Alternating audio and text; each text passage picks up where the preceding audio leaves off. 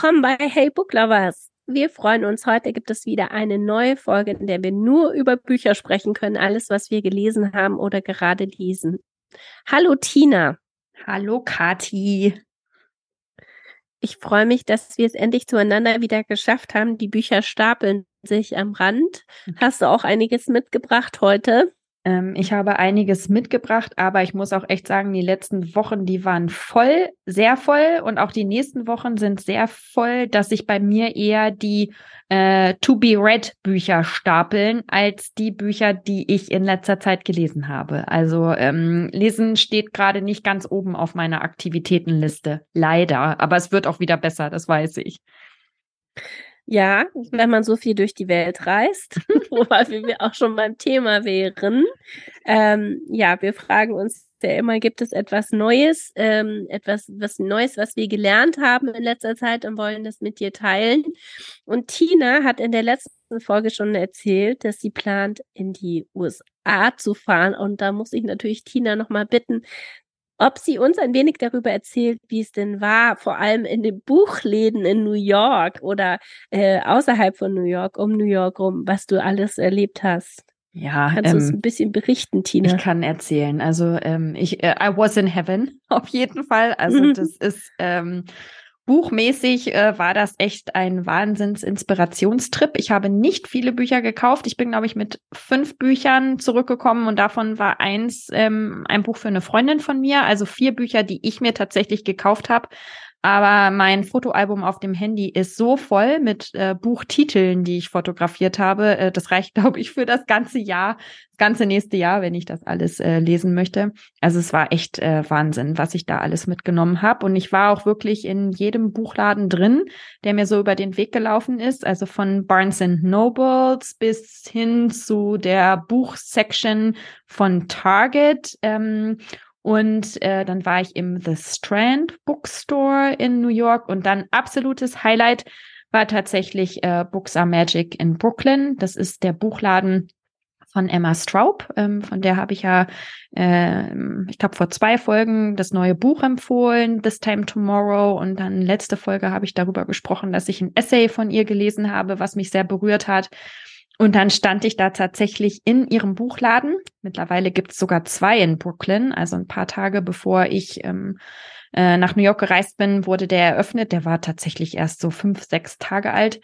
Und ähm, ja, also es war Wahnsinn, da reinzugehen. Es ist ein ganz, ganz toller Buchladen, ähm, gar nicht sehr groß, aber äh, eine ganz besondere Atmosphäre. Es war äh, proppevoll da drin, also Wahnsinn ähm, dass anscheinend die Leute ähm, doch gerne in Buchläden gehen und auch weiterhin, also nicht doch, aber es war einfach schön zu sehen, dass das so angenommen wurde. Und äh, ja, das war wirklich ein absolutes äh, Highlight. Ähm, da habe ich auch ganz viele Empfehlungen mitgenommen. Und äh, was ich gerne mit euch teilen möchte, ähm, und es nimmt auch Bezug auf das, äh, was ich gerade gesagt habe, also das Buch This Time Tomorrow, das ist dieses Zeitreisebuch, wo eine Frau an ihrem 40. Geburtstag ähm, immer wieder zurückreist ähm, zu ihrem 16-jährigen Ich und es darum geht, dass sie eigentlich verhindern möchte, dass ihr Vater ähm, so schwer erkrankt äh, und dann auch stirbt. Und ähm, das hat äh, die Emma Straub dann auch in einem Essay ähm, nochmal, äh, ja, ähm, erwähnt oder ein Essay darüber geschrieben, ähm, dass das Buch eben auch mit äh, der Krankheit ihres Vaters zu tun hat. Und ihr Vater ist jetzt vor kurzem auch ähm, verstorben.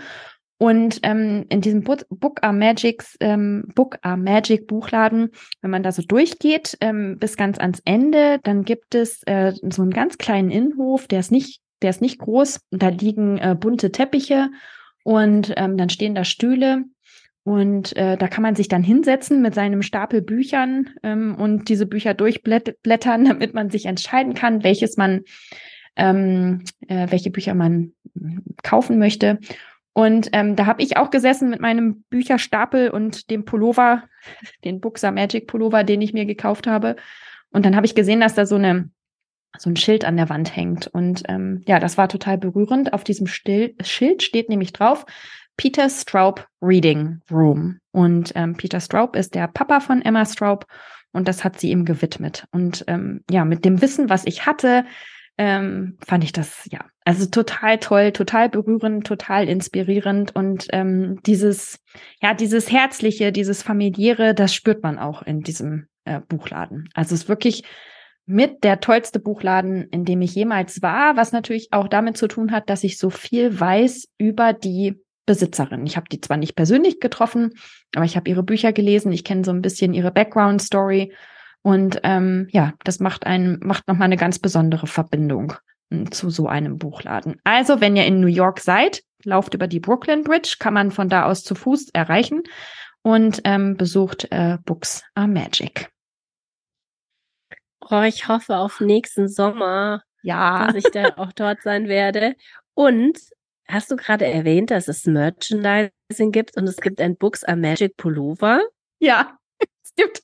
Ernst? Es gibt oh, wie toll. Ja gibt nicht nur einen Buxer Magic Pullover, es gibt auch ein Cap und es gibt Tassen und Flaschen und ach, es ist Stifte und so weiter. Und das ist ja, das Logo ist so cool. Also das ist nicht einfach nur so ein, so ein Aufdruck, also auf dem Pullover schon. Ähm, aber ich habe mir auch noch eine Tasse mitgebracht, ähm, die äh, ja einfach, also es ist cool, es ist anders und es sind alles so Hingucker und diese, also ja, ähm, du musst dir äh, Platz im Koffer dann ähm, einplanen, damit du Books Magic Merchandising mitbringen kannst. Voll cool. Also ja, ich würde sagen, du kommst mir jetzt nicht mehr aus. Alle Hörer und ich möchten ein Foto von dir in diesem Pulli und wir posten das dann auf Instagram. Ähm, ich möchte es sehen und am besten auch von der Tasse. Das klingt so toll. Ähm, lustig, wie man dann wieder Fangirl wird und ähm, ja, total. damit ganz viel verbindet wie schön. Ja, das ist wirklich, ähm, ja, also das war wirklich, ähm, das war wirklich eine, eine ganz tolle Erfahrung. Und ähm, was hast du denn mitgebracht, Kati? Ja, ich habe ähm, lange überlegt, ja, und ich habe in letzter Zeit tatsächlich, was ich nur gelernt habe, nur, ja, also ich waren halt viel äh, bei dem Thema WM Mhm. Und gucken oder nicht gucken, war das, äh, also war für mich schon eine ähm, Auseinandersetzung, bei der ich mich erstmal belesen musste, was, was denn jetzt okay ist, ja. Mhm. Ähm, natürlich finde ich ähm, das schwierig, dass das in einem Land stattfindet, wo Menschenrechte, Frauenrechte, naja, Menschenrechte insgesamt anders gehandhabt werden als hier ähm, inwieweit man das unterstützen kann und inwieweit es aber auch eher die Schuld ist von der Organisation oder von einzelnen Personen oder getrieben von Geld, wie auch immer. Ähm, und gleichzeitig ähm, ist es aber natürlich auch ein politischer Faktor, dass Deutschland mit denen ähm, wirtschaftliche Abkommen trifft, um die Gasversorgung und so weiter zu ähm, handeln oder zu gewährleisten, was unter anderem lebenswichtig sein kann. Und ähm, da habe ich mich äh, mit dem Thema sehr auseinander, versucht zu auseinanderzusetzen aus unterschiedlichen Perspektiven, um mir eine Meinung zu bilden. Ähm, was denn jetzt okay ist, ja? Also ähm, was, wo ist welche Berechtigung? ich muss ganz ehrlich sagen, ich bin da auch noch nicht final angekommen. Äh, wir haben uns jetzt persönlich entschlossen, dass wir die WM nicht gucken. Und ähm, was für mich aber relativ leicht zu sagen ist, weil ich kein Fußballfan bin, aber ich habe ja hier vier Jungs zu Hause und wir haben da viel drüber geredet und sie haben sich dann auch mit dazu entschlossen. Aber ähm, natürlich ist es auch aus Fußballersicht total äh, schwierig wahrscheinlich, wenn man sein Leben lang ähm, sich wünscht, einmal in der WM zu spielen. Das wäre jetzt die Chance und dann ähm, guckt es keiner oder man wäre womöglich ausgeschlossen, wenn man irgendeine bestimmte Geste macht oder sowas. Also ich finde das echt ein schwieriges Thema, was ich aber, wo ich gemerkt habe, wow, ähm, was es zumindest angestoßen hat, ist dieser, ich glaube nicht nur, dass das bei mir ist, dass dieser Blickwinkel darauf ähm, für viel Gesprächsstoff gesorgt hat in, in allen Schichten, überall, was eine gute Sache ist, weil wir uns dazu Gedanken machen. Und ich habe mich auch ähm, sag ich mal so, im Politikteil der ein oder anderen Seite drüber getrieben, wo ich mir sonst nicht die Zeit dazu nehme, einfach weil ich das Gefühl hatte, ich muss mir eine Meinung dazu bilden. Und ähm, ja, das hatte zumindest diesen positiven Effekt, dass ich mich damit auseinandergesetzt habe und habe da für mich schon ähm, einiges dazugelernt. Mhm. Es ist interessant. Also ähm, bei uns war auch genau das gleiche Thema. Bei uns ist es tatsächlich so, dass wir alle ähm, Fußballfans sind. Also Spiele der deutschen Nationalmannschaft, die gucken wir eigentlich immer. Und auch sonst läuft bei uns auch oft äh, Bundesliga oder Champions League. Und wir haben auch ganz viel darüber gesprochen. Und wir haben uns aber dazu entschieden zu gucken. Ähm, jetzt nicht, wir feiern hier keine, äh, also Public Viewing ja sowieso nicht.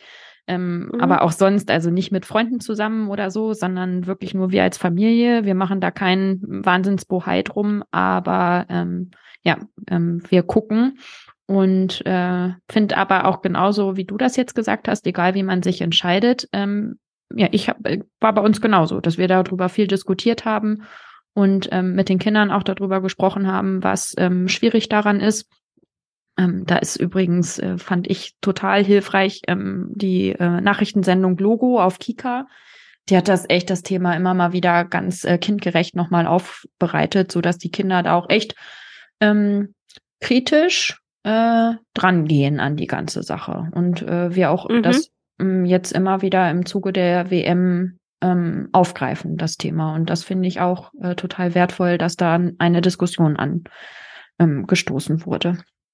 Genau. Ja, da bin ich voll bei dir. Also mich hat auch jemand gefragt, wieso redet ihr da zu Hause drüber auch mit, ähm, mit eurem Jüngsten, der acht ist? Und dann kann ich nur sagen, ja, tun wir. Ja, das ist ähm, gut bei uns ist gemischt, weil die ja noch zwei ältere Brüder hat, aber dennoch, ähm, die können das schon auch verstehen, wenn es richtig aufbereitet ist. Auf jeden Fall und auch mitreden und haben auch eine Meinung dazu oder versuchen sich anzubilden und das ist auch was Gutes. Genau. Ähm, das hat mich beschäftigt und ähm, was, äh, ja, jetzt muss ich dir aber gleich von einem ganz tollen Erlebnis erzählen, das ich noch hatte. Und zwar war ich vor ein paar Wochen bei der Lesung von ähm, Celeste Ing, die Our Missing Hearts, unsere verlorenen Herzen ähm, in München gelesen hat. Ähm, und zwar war das ganz spontan eine ähm, Hey Book Lovers Club ähm, Mitglied sozusagen ja von unserem Buchclubabend. Die Katharina hat geschrieben, oh, habt ihr gesehen, die ist in München und es war wirklich, wir hatten das gar nicht mitbekommen. Das Amerika-Haus hat sie eingeladen ähm, zu lesen beziehungsweise ihr Buch vorzustellen und ähm, wir haben uns dann ganz, du konntest ja leider nicht, aber wir haben uns trotzdem, wir waren zu viert äh, zusammengerottet, hey Book Lovers sozusagen, und ähm, haben uns dafür angemeldet. Und es war überraschend eine kostenlose Veranstaltung. Und ähm, wir sind da ins Amerika-Haus gepilgert und haben ähm, gehört, wie sie über ihr Buch gesprochen hat. Sie konnte selber nicht lesen. Ich mutmaße jetzt mal, dass es daran lag, dass der deutsche Verlag gerne wollte, dass die deutsche Version vorgelesen wird und ihr Buch Ach da gepusht so. wird. Deswegen hatten die eine Echt? Schauspielerin, die gelesen hat. Ja. Ich hätte wahnsinnig gern sie selbst lesen gehört, aber die, die Schauspielerin war toll. Mm -mm. Und die haben auch bei der Einführung hat die, die es angekündigt hat vom ähm, Amerika House durchblicken lassen, dass sie sehr traurig sind, dass Celeste Ing nicht selber lesen durfte. Ja. Das war so ein kleiner Seitenhieb, aber ich denke echt, dass der Verlag das vielleicht mitgetragen hat und gerne wollte, dass die deutsche Version gepusht wird. Und da in Deutschland ja wenig fremdsprachig gelesen wird, muss man das vielleicht verstehen. Dennoch hätte ich gern zumindest einen Auszug von ihr gehört. Es war irgendwie seltsam, ja. dass dann dazwischen immer Deutsch gelesen wurde. Aber ähm, der Moderator war ganz spannend, so ein Amerikanistikprofessor, und der hat mit ihr ein tolles Gespräch geführt und tolle Sprach Fragen gestellt. Ähm, und da, ich tauche noch mal ganz kurz in das Buch ein, um was es geht. Vielleicht kennt ihr äh, Celeste Ing schon von Little Fires Everywhere. Das zumindest da kennen wir sie her. Ähm, ein Buch, das auch verfilmt wurde von Reese Witherspoon. Ähm, eine ganz erfolgreiche Serie. Und ähm, Diesmal in dem neuen Buch befinden wir uns wieder in so einer dystopischen Welt ähm, in Amerika, das ähm, ja irgendwie eine Welt voller Angst ist, ja. Ähm, sie wollen auf, um jeden Preis das amerikanische Kulturgut ähm, behalten und ähm, Einflüsse von außen minimieren. Und ähm, dazu hat der Staatsapparat ein ziemlich an Gewalt gewonnen und versucht, alles zu regulieren, was aus den Bahnen gerät. Und es geht um den kleinen zwölfjährigen Bert Gardner. der mit seinem Papa ein stilles Leben lebt. Der Papa war mal oder ist Linguist, arbeitet jetzt aber in der Bücherei und der Universität und stellt da Bücher von A nach B und sie versuchen möglichst leise unter dem Radar der Behörden zu fliegen, damit sie auf keinen Preis auffallen, so wie es die meisten es machen. Und man findet am Anfang des Buches dann ziemlich schnell raus, dass offensichtlich die Mutter von Bird nicht mehr da ist und von einem Tag auf den anderen verschwunden ist und als Teil ähm, ja eine Revolutionsantreiberin gilt. Ja, mhm. die hat ein Gedicht geschrieben, ein ganz bekanntes Gedicht, Our Missing Hearts, das äh, von den Leuten, die sich gegen diese Staatsgewalt wenden, ähm, immer wieder eingesetzt wird als Teil als Kunstrevolte sozusagen.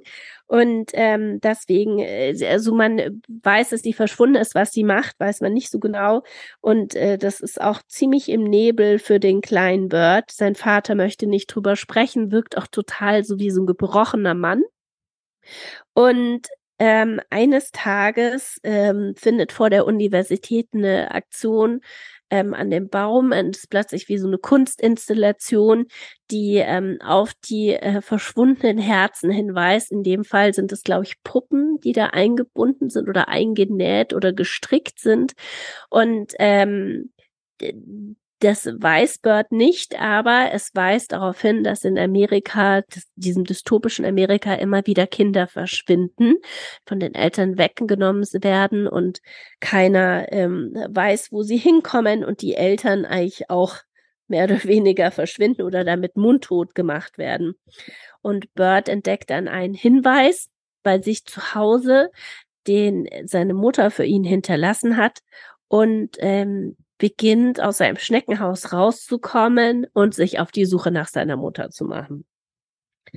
Ähm, ich glaube, viel mehr möchte ich gar nicht über die Geschichte verraten. Tina hat das Buch zuerst gelesen und ähm, dann bin ich nachgerückt und ähm, ich war ganz äh, verzaubert, ähm, was für mich tatsächlich ein Thema des Buches ist, dass in ähm, asiatische Menschen dort ähm, auch sehr stark verfolgt werden, weil sie durch die Weltwirtschaftslage, also in dieser dystopischen Welt ging voraus, dass es einen Abfall der Wirtschaft gab und große mhm. Not in der Bevölkerung. Arbeitslosigkeit und Pandemie ja. und alles. Also ja. war nicht gut, genau, Arbeitslosigkeit und die China wurde als Teil davon verantwortlich gemacht und damit auch alle asiatischen Menschen. Und ähm, das ist, besteht ein großer Teil des Buches und dann natürlich auch mit dieses Foster-System in Amerika, bei dem Kinder aus Familien, aus ihren Familien, der leiblichen Familien genommen werden und in andere Familien gesteckt werden, um ihnen ein besseres Umfeld zu geben. Mhm. Genau. Und ähm, ja, also das Buch erzählt eine ganz wunderschöne Geschichte von einmal äh, spannend von der dystopischen Welt, die aber wieder mal gar nicht so weit weg scheint, wie man ähm, im ersten Moment vermuten lässt. Ja, es ist sehr erschreckend äh, real. Also es ist nicht so wie bei ja. anderen äh, dystopischen äh, Romanen, wo dann, wo man wirklich mit Abstand dann auch lesen kann. Mm -mm. Es ist, äh, man fühlt sich ganz schnell reingezogen und weiß, dass, äh, dass sich ja die amerikanische Gesellschaft, wer weiß, was hier passiert, aber dass die sich tatsächlich in diese Richtung entwickelt hat und auch jederzeit entwickeln könnte. Ja, genau. Und ja, also ein wichtiges Thema, das sie auch angesprochen hat und dann gleichzeitig noch die Liebe ähm, des Kindes zu seiner Mutter und umgekehrt, ja, wie eng dieses Band ist.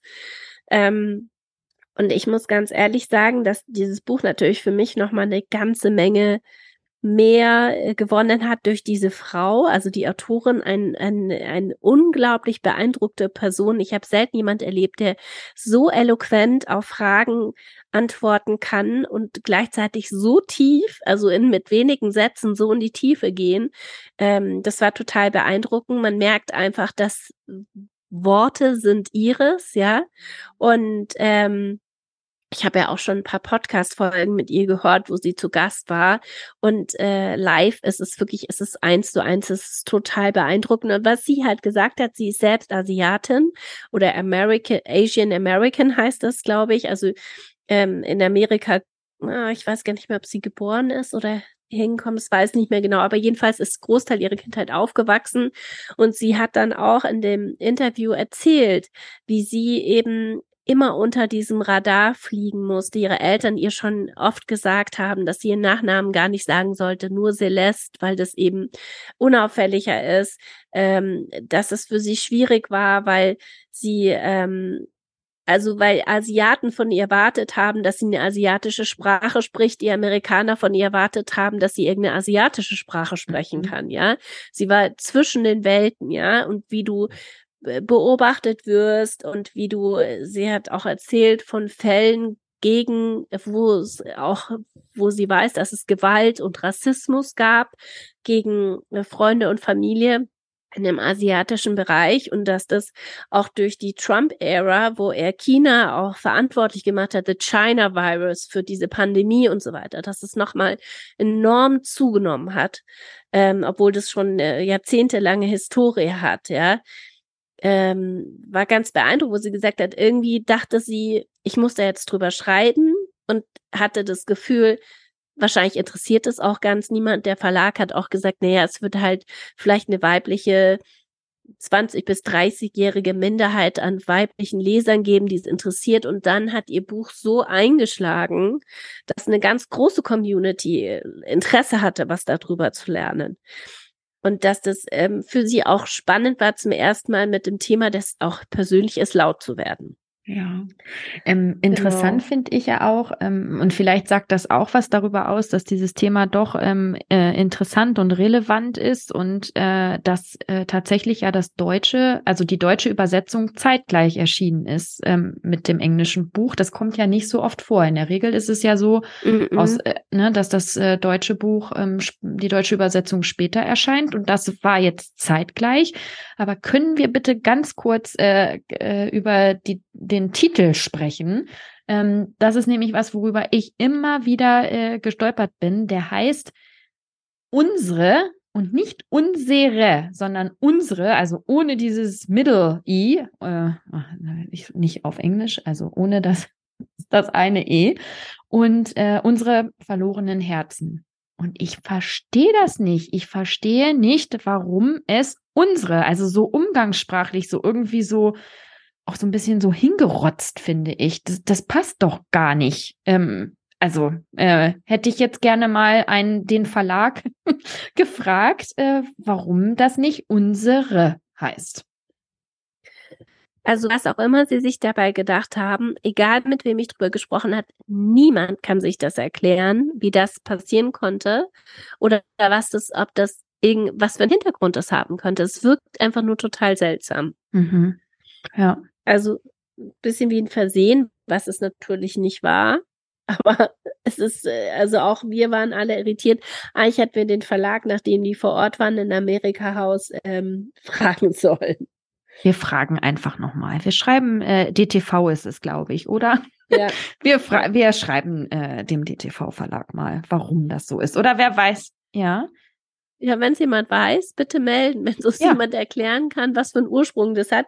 Vielleicht liegt der ja auch in der deutschen Fassung des Buches und wir haben es nicht verstanden. Könnte ja auch sein. Das, ja, vielleicht, ähm, vielleicht hat es was mit dem Gedicht zu tun und dann ja. ne, mit der, der Rhythmik im Gedicht, dass die eine Silbe wegfallen musste. Das kann natürlich sein. Ja, wir werden es rausfinden. Genau. Eine, eine spannende Sache hat ja. sie noch gesagt, das muss ich dir noch erzählen. Und zwar hat sie gesagt, dass in Amerika zunehmend, ähm, es gibt wohl eine Liste, wo Amerikaner beantragen können, welche Bücher aus Schulen und öffentlichen Büchereien, ja. also Schulbibliotheken, Universitätsbibliotheken und ganz öffentlichen Bibliotheken entfernt werden sollen. Ja, Bandbooks. Mhm. Genau. Und dass äh, da wirklich die unglaublichsten Bücher draufkommen. Also sowas wie Kinderbücher, ja, mhm. wo es darum geht, ein kleiner Junge, der seinem Opa immer wieder Streiche spielt, ja. Äh, wo das dann ähm, ein Buch, das alle, ich weiß gerade nicht, Michael aus Nönneberger. Ja, sowas in der Art, ja. Und das ist, soll, aber dann wird dann beantragt, dass es verbannt wird, weil das gegen ältere Leute, Gewalt gegen ja. Äh, ältere Leute zeigt. Harry Potter steht auf dieser Liste oder stand mhm. auf der Liste, hat sie gesagt, weil das äh, mit Zauberei und Magie zu tun hat.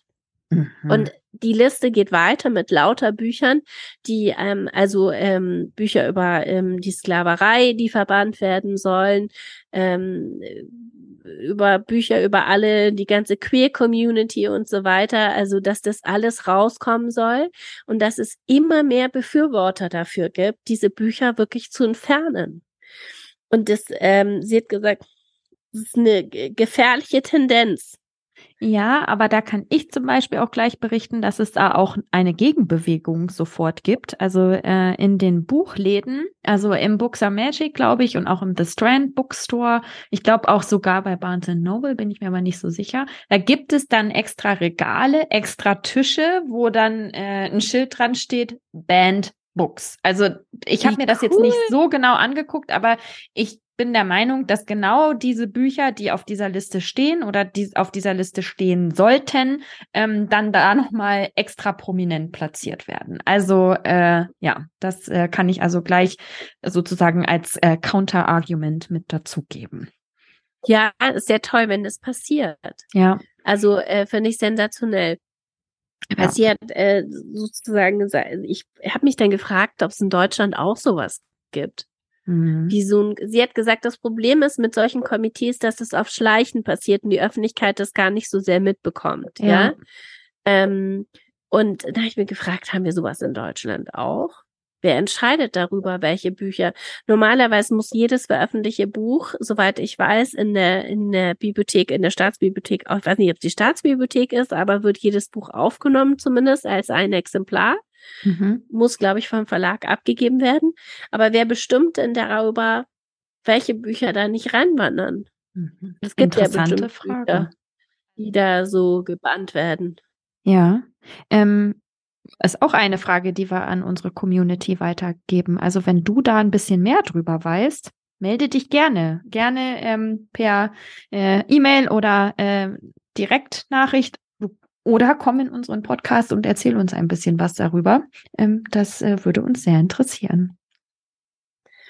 Genau. Also äh, tolles Buch, sensationelle Frau. Ich hoffe, sie schreibt noch ganz viel und er hat mir auch vorgenommen, dass ich öfters, auch mit dir, dass wir uns Lesungen gucken müssen. Ja. Weil das ähm, so ein tolles Erlebnis mal wieder war. Ja, und auch. Aber jetzt, ähm, jetzt mache ich Platz. Ja. ich wollte gerade noch sagen, falls jemand vom Amerika-Haus ja? in München äh, zuhört, bitte mach doch ein bisschen mehr Werbung. Also wir haben das, wir sind ja nun wirklich, Kathi und ich, die Zielgruppe schlechthin, ähm, denen äh, der Algorithmus auf Instagram ähm, da eigentlich eine Ankündigung hätte ähm, zuspielen sollen. Und es gab aber keine Ankündigung. Zumindest war es dann nicht so, dass äh, wir das hätten sehen können. Und äh, da gibt's noch ein bisschen Verbesserungsbedarf, Amerika Haus. Macht doch das bitte ähm, öffentlicher und äh, redet mehr darüber, was ihr da anbietet. Das ist ein sehr guter Punkt. Genau. So, Tina, jetzt darfst du uns begeistern. Was hast du denn ähm, in letzter Zeit gelesen? Also, ich habe gelesen ähm, ein äh, Non-Fiction-Buch. Ich lese in letzter Zeit wieder ähm, äh, viel Non-Fiction. Und zwar habe ich gelesen Taste äh, von Stanley Tucci, also Taste My Life äh, Through Food, ist ein Memoir. Und äh, Stanley Tucci ist ein Schauspieler, der mh, hm, spielt er denn mit? Das schreibt er auch in dem Buch, aber ist jetzt nicht so, dass es, äh, ich glaube, der Teufel trägt Prada, das war so ein Beispiel, was er gebracht hat, ist eher keiner so für die Hauptrollen, sondern einer für, ähm, für so wichtige Nebenrollen. Und ist ein Amerikaner, der äh, italienische Wurzeln hat und der schreibt ähm, über seine Kindheit und ähm, sein Fam das Familienleben und wie das Kochen und die italienischen Rezepte, diese italienische Community, die ähm, in den USA entstanden ist, ja, wie er, ähm, wie er da aufgewachsen ist und wie ihn das jetzt auch ähm, immer noch weiter beeinflusst.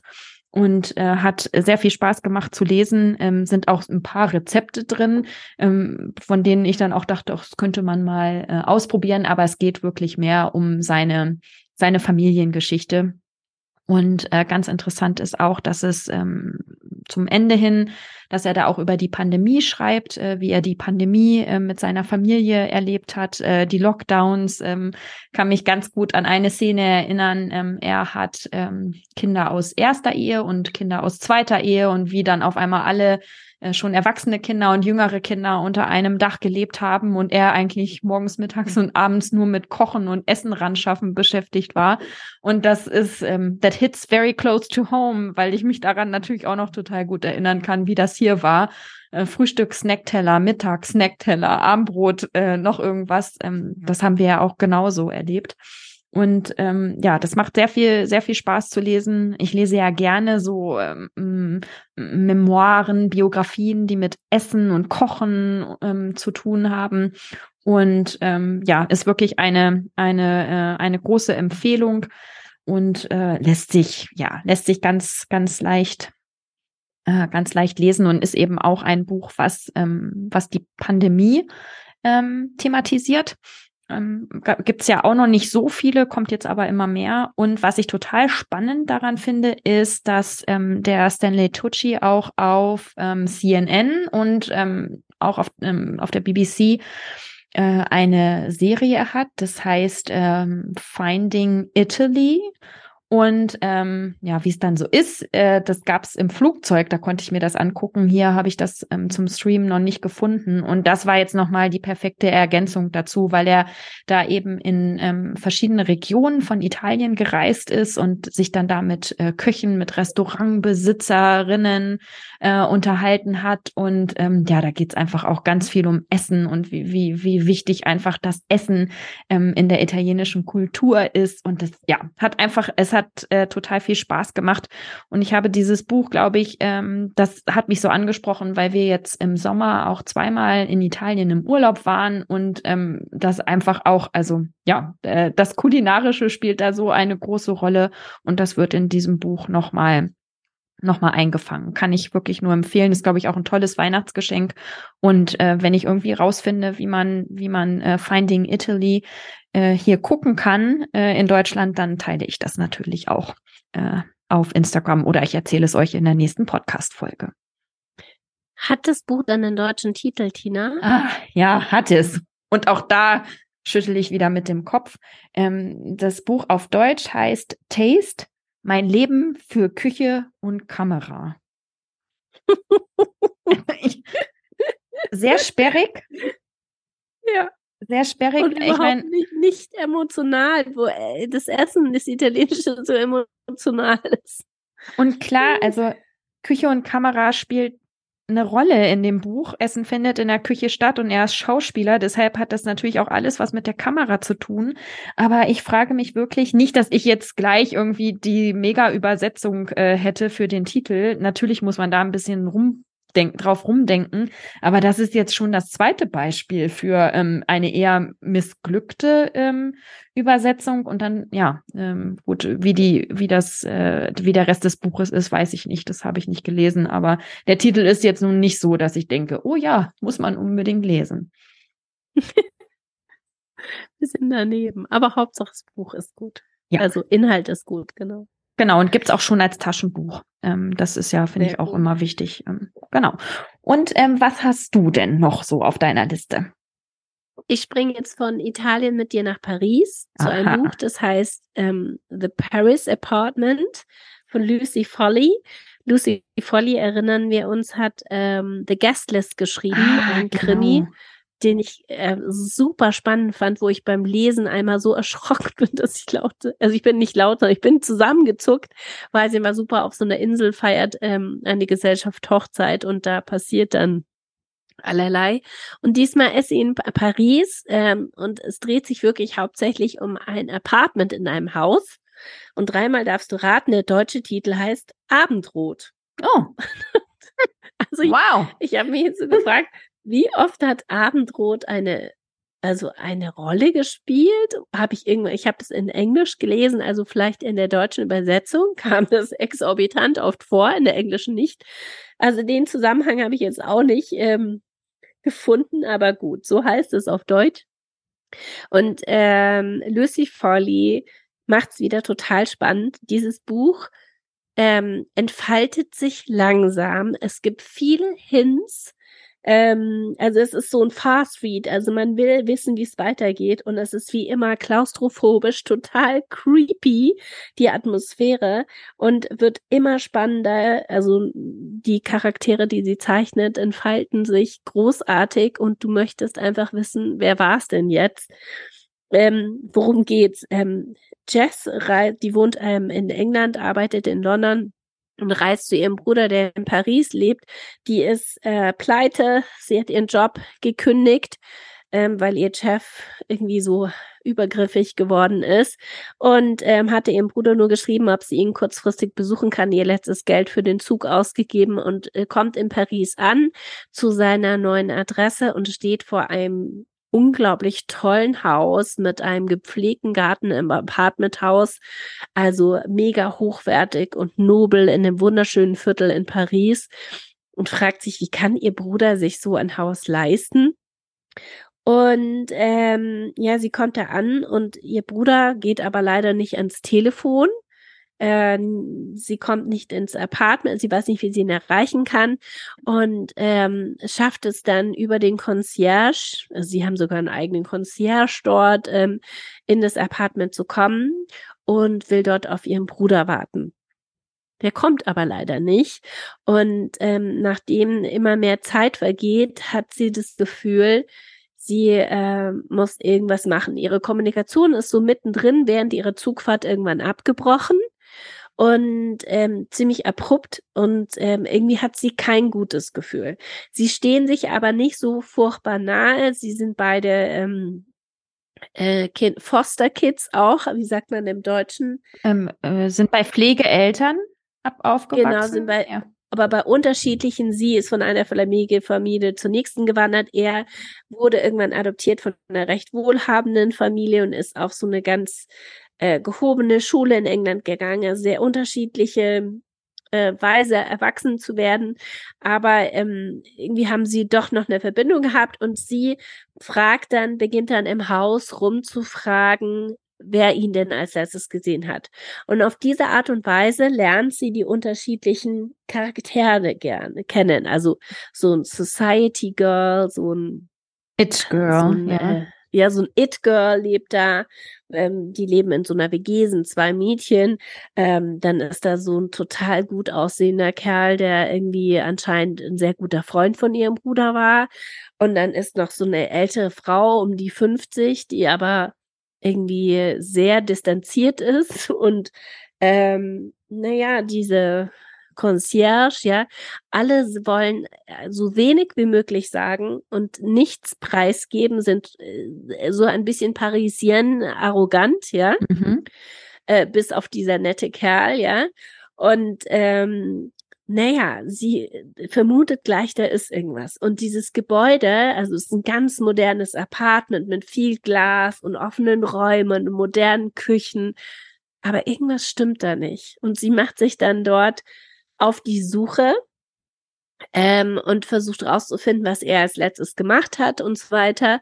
Und ähm, überlegt auch mal wieder die Polizei einzuschalten. Also es ist total spannend und wirklich, es ist wunderbar. Es ist wahnsinnig befriedigend, weil am Ende sich alle, weißt du, kommen alle Fäden zusammen und ähm, die, die Bösen kriegen so richtig eins drauf.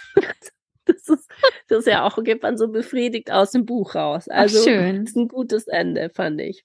Da kann ich nur empfehlen, wer Lust hat auf so einen äh, Thriller. Es ist auch nicht so, es ist nicht Splatter oder sowas, ja, sondern es ist einfach auch nicht so Psycho. Ist es dolle Psycho-mäßig? Also so, das kann nee. ich ja auch nicht immer so gut haben. Also ähm. es ist ähm. schon creepy, ja, ja. so creepy Situation, wo man weiß, da passiert was, aber es ist nicht bis ins Letzte übertrieben. Okay. Ist eigentlich für mich mal wieder das perfekte Buch, weil ich merke schon wieder, wie ich äh, äh, gerade, ich weiß doch, ich habe doch die Cormoran Strike-Reihe ja.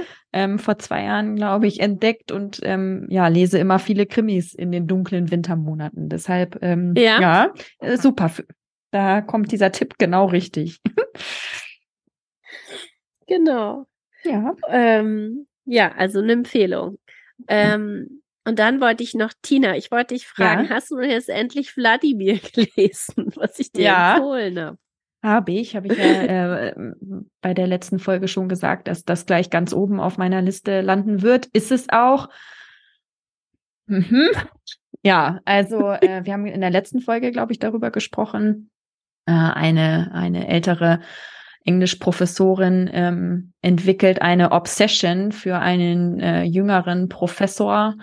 Ähm, und ihr, ihr eigener Ehemann ähm, wird angeklagt, sich an jüngeren, ähm, an Studentinnen, an jungen Frauen, ähm, ja, die nicht missbraucht, ähm, ist vielleicht ein bisschen zu krass, aber seine äh, Position ausgenutzt äh, zu haben.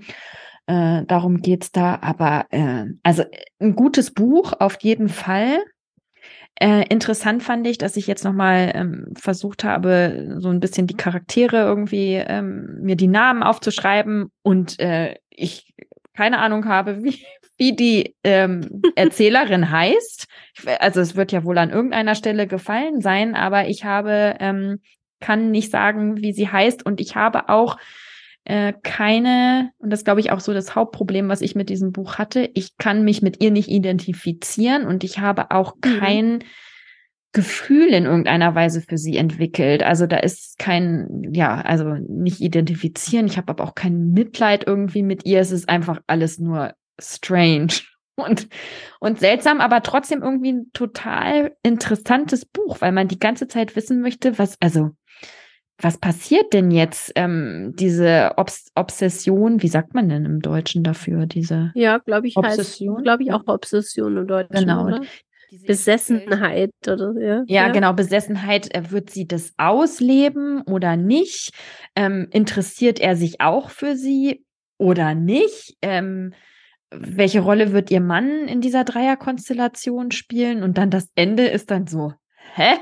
Was passiert denn jetzt? Also ähm, ist auf jeden Fall eine Leseempfehlung. Äh, so ein Buch ähm, habe ich in der, der Form noch nicht gelesen, aber es ist jetzt nicht so, dass ich sagen würde, ähm, ja, wow, muss man auf jeden Fall gelesen haben. Und vor allen Dingen fehlt mir, ich, ich ähm, identifiziere mich immer ähm, gerne mit äh, Charakteren in Büchern und oder habe zumindest ein, ein wohlwollende Haltung ihnen gegenüber. Und ähm, das habe ich in bei diesem, bei diesem Buch für keine der Charaktere. Das stimmt. Ich dachte zuerst ist auch eine Frau in ihrer Lebensmitte, ja. Mhm. Die ähm, Ehe läuft nicht mehr so. Ähm, gleichzeitig ist sie im Wandel ähm, der Zeit, dass sie merkt, die, die Werte, die sie früher hatte, verändern sich und gelten jetzt womöglich nicht mehr. Gleichzeitig dreht sie halt total durch. Ja, genau. Das macht es schwierig. Aber ja. ja, ich bin froh, dass du es auch gelesen hast. Und ähm, ja, ich glaube auch, es war so ein bisschen ein, ein Buchpick, das man jetzt nicht so gewählt hätte. Mhm. Ja. Aber ähm, mal was anderes. Und ich glaube auch, dass das ein Buch ist, was, ähm, was bei einem bleibt. Also das ist, weil, weil das ja. eben so gemischte Gefühle und Reaktionen hervorruft. Das ist bestimmt ein Buch, an das wir beide uns noch ähm, häufiger erinnern werden und bestimmt auch immer mal wieder drüber sprechen würden. Also es ist jetzt nicht eins, was irgendwie im, äh, irgendwie im, wie sagt man denn, irgendwo im Hintergrund verschwindet, ne? Sondern ja. es, es bleibt. Ja, genau. Absolut. Das war, ja, äh, das war also das, was ich noch gelesen habe. Und dann hast du, glaube ich, noch, ähm, du hast noch zwei Bücher, die du vorstellen möchtest, richtig? Also eins wollte ich noch sagen, ich habe auf eine Buchempfehlung von dir zurückgegriffen. Mhm. Ich glaube, du hast es schon vor gefühlt Jahren vorgestellt. We Are Liars. Ja. Habe ich gelesen von E. Lockhart. Ja. Im Deutschen heißt es, solange wir lügen oder hat den Zusatz, solange wir lügen. Und ähm, das, das Buch fand ich auch bisschen, also ich fand das gut, aber es ist ein bisschen strange auch. Ja, also, creepy auch. Aber ja, und aber was ich total spannend fand, war die Erzählstruktur. Also es ist eine, ein Mädchen aus einer amerikanischen Familie, so altes Geld, blond, weiß, ja, diese Mentalität, alles ist möglich ähm, wenn man nur hart arbeitet, so ein bisschen noch und es ist so eine Familie, die macht jeden Sommer Urlaub, ähm, ich glaube vor der Ostküste auf einer Privatinsel, sind vier Cousins. Und ähm, die verbringen jeden Sommer dort und ein Mädchen, Cadence, erzählt rückblickend ähm, von ihren Sommern da, am Anfang von ihrer Kindheit. Und dann wird klar, es ist irgendwas passiert, was bei ihr ausgelöst hat, dass sie ähm, schreckliche Kopfschmerzen hat. Also man weiß nicht so genau, ob das ähm, was das denn eigentlich ist, ja. Ähm, aber sie ist nicht mehr normal zu normalen Leben fähig und ähm, durch verschiedene Rückblenden, die gemacht werden, wird dann sozusagen die Geschichte ähm, rückwärts, äh, wird nicht rückwärts, aber sie wird erzählt, bis man zu dem Punkt kommt, wo es eine Erklärung gibt, ja. Und ähm, das fand ich ganz spannend.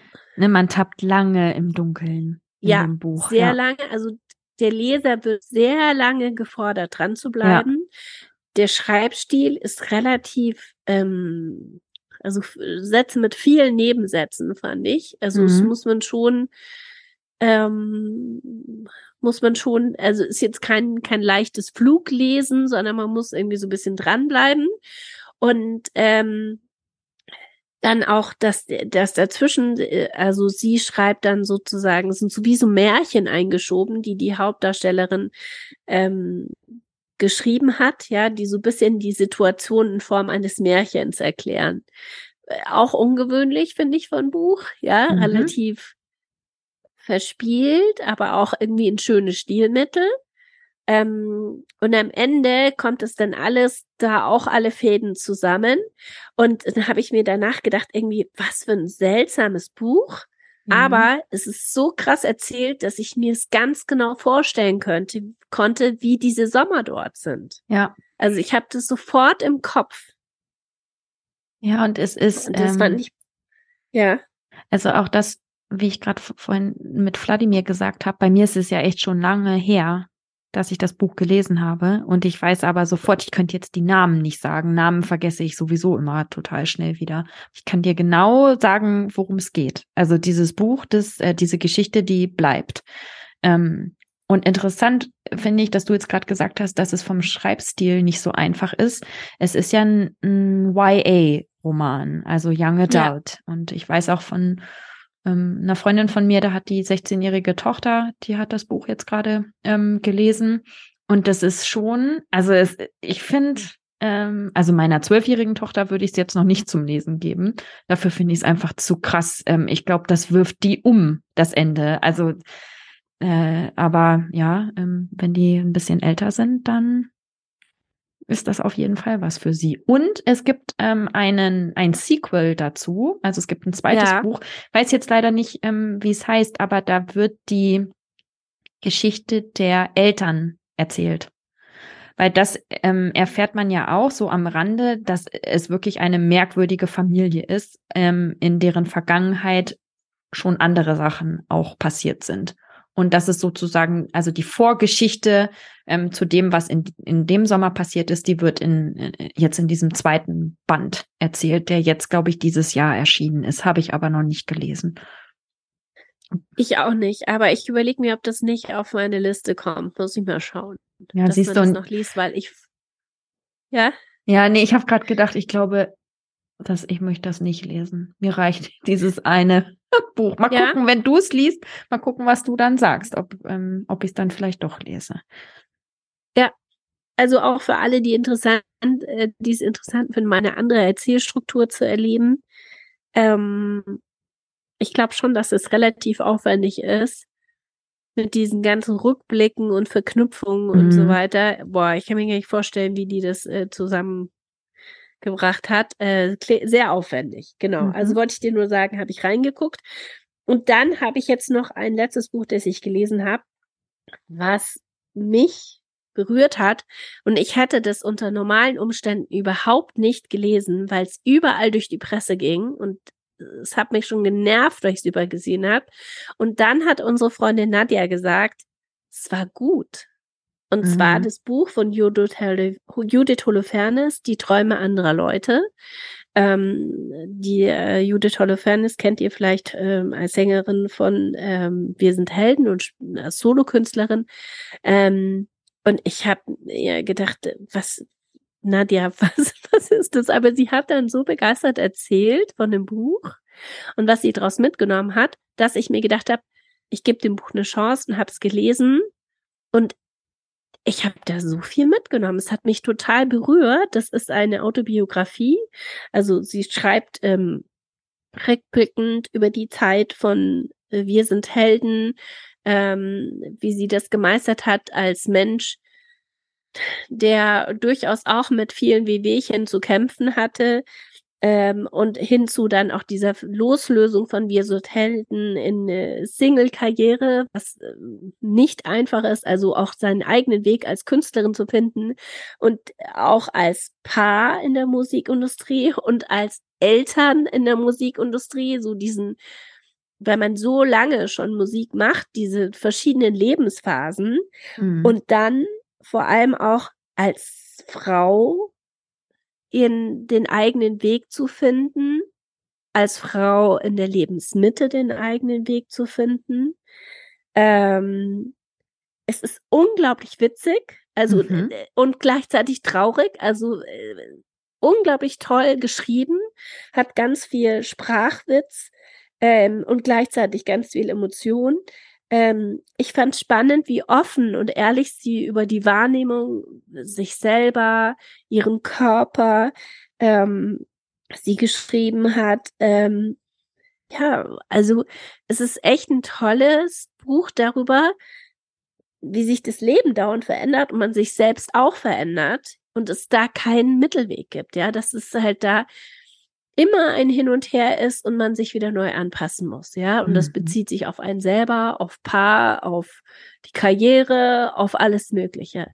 Und ähm, ich fand es echt, ich hatte ihr das nicht zugetraut, dass sie so verletzlich nahbar schreiben kann. Das, man kommt da ziemlich nah ran, also auch ganz schön smart. Mhm. Ähm, Hut ab. Und ich finde, gegen Ende ist es auch eine tolle Auseinandersetzung. Und da musste ich auch an dich denken, eben mit diesem Punkt Frauen in ihrer Lebensmitte. Ähm, was bedeutet das als Künstlerin, aber auch als Frau in unserer Gesellschaft?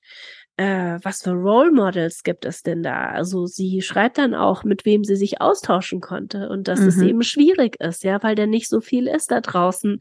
Ähm, Beispiele. Künstlern, aber auch eben auch Frauen, ja, die in unserer Gesellschaft als Role Models dienen. Ähm, diesen Aspekt hatte das schon auch. Ähm, ja, ich habe so ein bisschen dann drüber gelesen nachher, dass äh, einige gesagt haben, ja, das ist ein Buch über so die so ein Mami-Buch, ja, äh, wie man das als Elternmeister finde ich aber gar nicht, überhaupt okay. nicht. Ich finde, da steckt ganz viel mehr drin und wer Lust hat auf eine ähm, Autobiografie, muss ich ehrlich sagen, Hut ab. Ist eine der besten, die ich bisher ähm, von einem deutschen Autor gelesen, Autorin gelesen habe. Kann ich dir nur ans Herz legen.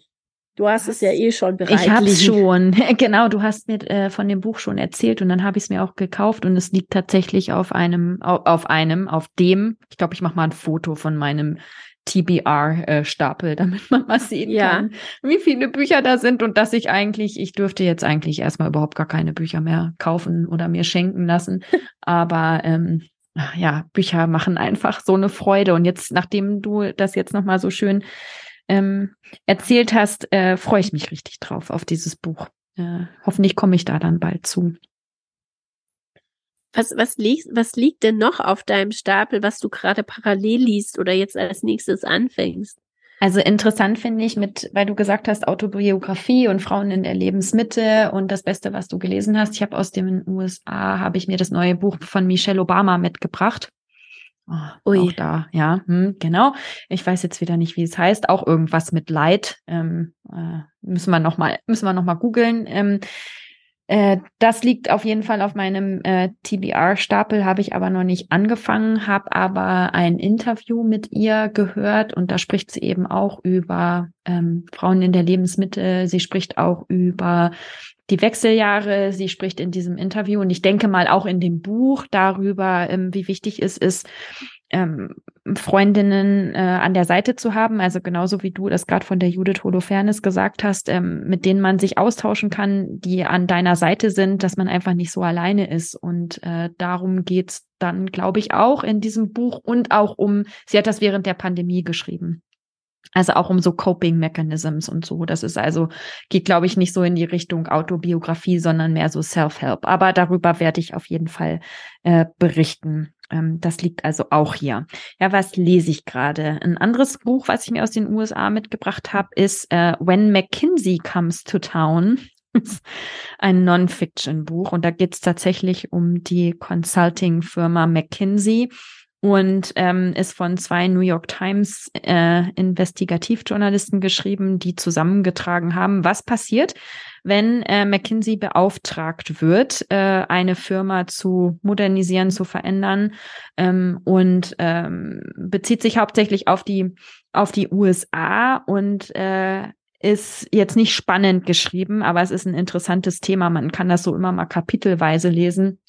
Und es geht zum Beispiel darum, dass äh, äh, McKinsey ähm, Pharmaunternehmen berät, und zwar nicht nur eins, sondern ähm, wenn es 20 Pharmaunternehmen gibt in den USA, dann berät äh, McKinsey 15 davon, was ja schon so die Frage ist, äh, wie geht das, dass man äh, Wettbewerber ähm, berät. Und dann ähm, wird McKinsey aber auch von Governmental Institutions beauftragt, also zum Beispiel die Stelle, die für die Zulassung von Medikamenten zuständig ist. Und ähm, da ist ja ein Interessenkonflikt. Und genau um diese Interessenkonflikte geht es hier äh, in diesem Buch. Und die ähm, ja, die decken diese New York Times Journalisten auf ähm, und äh, bringen da so vieles ans Licht, äh, was man jetzt, also wir Normalbürger, ähm, gar nicht wissen.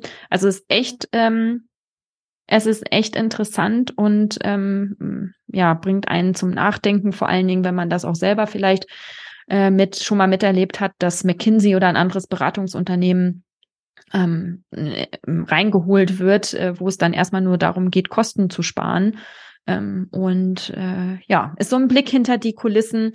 Ist ein ganz schön dicker Wälzer. Es wird wahrscheinlich auch wieder so eins dieser Non-Fiction-Bücher sein, die ich zu zwei Drittel durchlese, aber nie bis zum Ende. Das ist so, das ist bei mir ein Trend. ähm, den, ähm, ja, genau. Also das ist das eine Buch, was ich lese. Dann lese ich äh, noch seit gestern, und das habe ich auch, auch auf Instagram gepostet, das neue Buch von Louise Penny. Ähm, das ist die äh, Buch Nummer 18 in der Three Pines Serie. Also auch ein Krimi ähm, um den kanadischen ähm, äh, Kommissar, Polizisten Armand Gamache. Und äh, ja, diese, ich habe nicht alle 18 Bücher gelesen, aber schon viele Bücher äh, gelesen, vor allen Dingen, glaube ich, so die letzten drei oder vier, auch in der Reihenfolge immer dann, wenn sie erschienen sind. Oh, und da habe ich schon gestern Abend war es dann wieder so weit, dass ich so reingezogen wurde in diese Geschichte, dass ich viel zu spät das Licht ausgemacht, also mein Kind ausgemacht habe. Und ich muss jetzt echt zusehen, dass ich darf das nicht abends im Bett lesen, weil mich das zu sehr auffühlt. Und ähm, das neue Buch, äh, da geht es eben auch um Kindesmissbrauch. Also der ist, sie hat immer, ähm, es sind keine äh, keine einfachen Themen und äh, ja, in diesem Buch, äh, das heißt A World of Curiosities und ist jetzt gerade, ist gestern erschienen, und ähm, ist jetzt wirklich nicht eins äh, für ähm, so als Einschlaflektüre. Da brauche ich dann jetzt, da kann ich vielleicht When McKinsey Comes to Town lesen. das, da fallen ja. einem dann ganz schnell die Augen zu. Habe ich aber nur als Hardcover. äh, genau, das sind so diese beiden Bücher, die ich gerade ein bisschen parallel lese. Und dann gibt's also ja, aber das sprengt jetzt den Rahmen. Gibt's noch so ein paar, mh, hm, die ich angefangen habe zu lesen, aber noch nicht so wirklich weit bin. Genau. Und wie ist es bei dir? Was liest du gerade? Also ich habe gerade gestern ähm, Drachenbanner fertig gelesen von Rebecca Gable. Das ist zum 12. Jahrhundert in England die Geschichte von, ähm, jetzt habe ich vergessen, wie er heißt. Also ähm, das ist so eine Geschichte, eine politische Geschichte um Simon de Mont. Oh, jetzt weiß ich nicht mehr, wie er heißt. Schau so wie du mit deinem Namen, der Hauptdarsteller. Also, ähm, einer der Henrys ist gerade König und ähm, wird natürlich seine Regentschaft in Frage gestellt, der ganz England zu der Zeit hungern musste, um ähm, die königlichen Kriegsvorlieben zu unterstützen. Und dann gab es damals auch noch einen äh, riesen Ernteverlust in England, also irgendwie irgendein Vulkan auf einer Insel irgendwo ist ausgebrochen, weit weg von England. Und das hat aber so was wie so ein Ascheregen gebracht. Und dadurch ist in England damals im 12. Jahrhundert, das kann man anscheinend nachweisen, ähm, ganz viel Ernteausfall gewesen und die Menschen mussten wirklich sehr hungern. Und es ja, es ist ganz spannend, so der, der, damals waren ja auch noch fast alle Menschen unfrei und haben wie Sklaven, ja, ihren äh, Burgherrn da ähm, waren die äh, hörig und so weiter. Und ähm, das Buch ist gut recherchiert und politisch. Ja, ich gehe jetzt nicht weiter ins Detail, weil ich mir nur nicht sicher bin, was ich davon insgesamt denke. Aber ich habe mhm. schon eine Menge gelernt. Das habe ich jetzt gerade weggelegt. Und jetzt, ähm, Celeste Ing hatte drei Bücher genannt, die sie ähm, gelesen hat, die bei ihr hängen geblieben sind oder zu denen sie immer wieder greift weil sie die Erzählstruktur so toll findet, ja, und sich immer wieder überlegt, boah, wie hast du das gemacht als Autorin? Und ähm, oder weil sie ihr was mitgegeben haben, woran sie immer wieder zurückdenkt oder davon zehrt. Und ein Buch ist Tomorrow, Tomorrow and Tomorrow von Gabrielle mhm. Seven und ähm, das liegt jetzt ganz oben auf dem Stapel. Ja, da bin ich gespannt, weil das Buch, das ist so eins, äh, das hat so ein ganz ähm, einprägendes, auffallendes Cover. Also ich weiß genau, mhm. wie das mhm. Buch aussieht und das ist so eins, was überall vor ein paar Monaten überall auf Instagram war. Ja. Ähm, aber ich habe jetzt irgendwie noch nie, noch nicht gehört. Ich, also ich weiß auch nicht, worum es geht, aber ich habe noch nicht gehört, dass das irgendjemand mal einem wirklich ans Herz gele äh, gelegt hätte. Also da bin ich mal gespannt, was du sagen wirst. Ja, ich auch. Also ja. ich werde berichten in der nächsten Folge. Genau. In der nächsten Folge, ja. genau. Ja, super. Dann hu, äh, war wieder war wieder voll die Folge mit mit äh, Buchempfehlungen. Auch wenn, äh, wenn am Anfang dachte ich, ach Gott, gibt's doch gar nicht so viel zu erzählen, weil ich gar nicht so viel gelesen habe. Aber eigentlich ist es auch ganz gut, dass ich nicht auch noch ähm, noch weitere vier Bücher habe. Dann wäre die Folge ähm, zu lang. Ja, super. Ja, wir wünschen ja. eine gute Lesezeit und freuen uns wie immer über Anregungen. Und wir hatten ja auch ein paar Fragen während des ja. Podcasts. Schreibt uns, wir freuen uns, meldet euch und bis bald. Bis bald. Habt eine schöne ähm, Weihnachtszeit. Wir mel vielleicht melden wir uns nochmal mit noch mehr Buchtipps. genau, macht es gut. Bis zum nächsten Mal.